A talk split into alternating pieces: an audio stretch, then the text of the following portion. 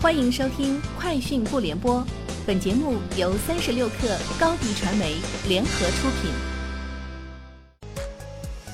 网罗新商业领域全天最热消息，欢迎收听《快讯不联播》。今天是二零一九年一月二十五号。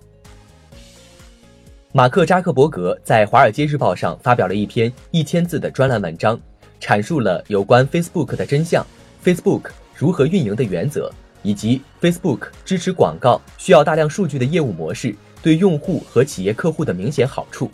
他表示，Facebook 不出售人们的数据，也不会故意分享点击诱饵，并且承认该公司收集了一些用于打造针对性广告的信息。接近锤子的人士透露，字节跳动为与锤子的交易付出三亿元人民币。此后，锤子科技是否继续做手机，将由今日头条决策。罗永浩会继续在锤子科技任职，未来将转型做孵化器。此前，字节跳动回应称，收购了锤子科技部分专利使用权，探索教育领域相关业务。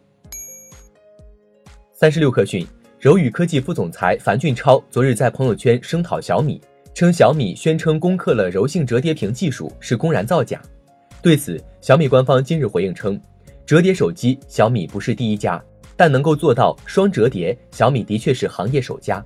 公司无法理解同业内有人为何罔顾业内常识，悍然碰瓷，误导公众。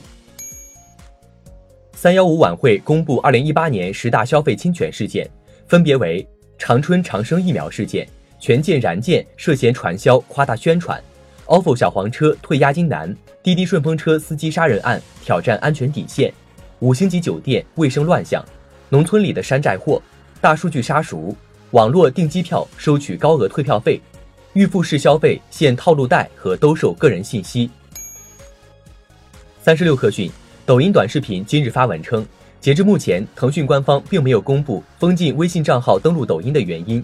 文中称，一些自媒体撰写发布莫须有的恶意揣测文章，制造传播因为抖音窃取微信关系链才被封禁的谣言。Uber 周四在日本推出了一款手机打的软件，希望日本能够逐步让网约车合法化。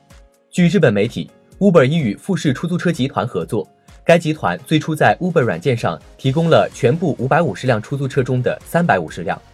在新闻发布会上，Uber 日本移动业务负责人汤姆怀特表示，公司试图利用其新技术促进日本出租车行业的创新。三十六氪讯。悟空租车、首汽瑞卡租车通过系统直连的方式，将旗下的租车服务接入飞猪平台。若消费者的芝麻信用达到六百五十分，还可以享受免车辆押金服务。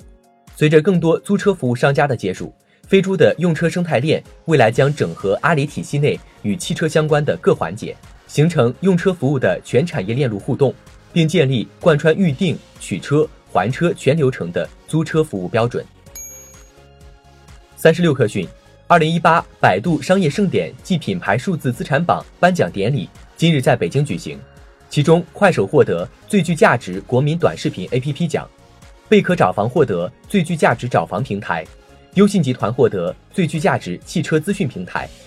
平安集团、海尔、联想、可口可乐、茅台、新东方在线、学而思网校等分获不同奖项。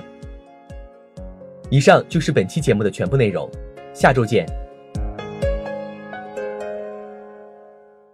欢迎添加小课微信，微信 ID 是 s u p e r 三六 k 二 super 三十六课，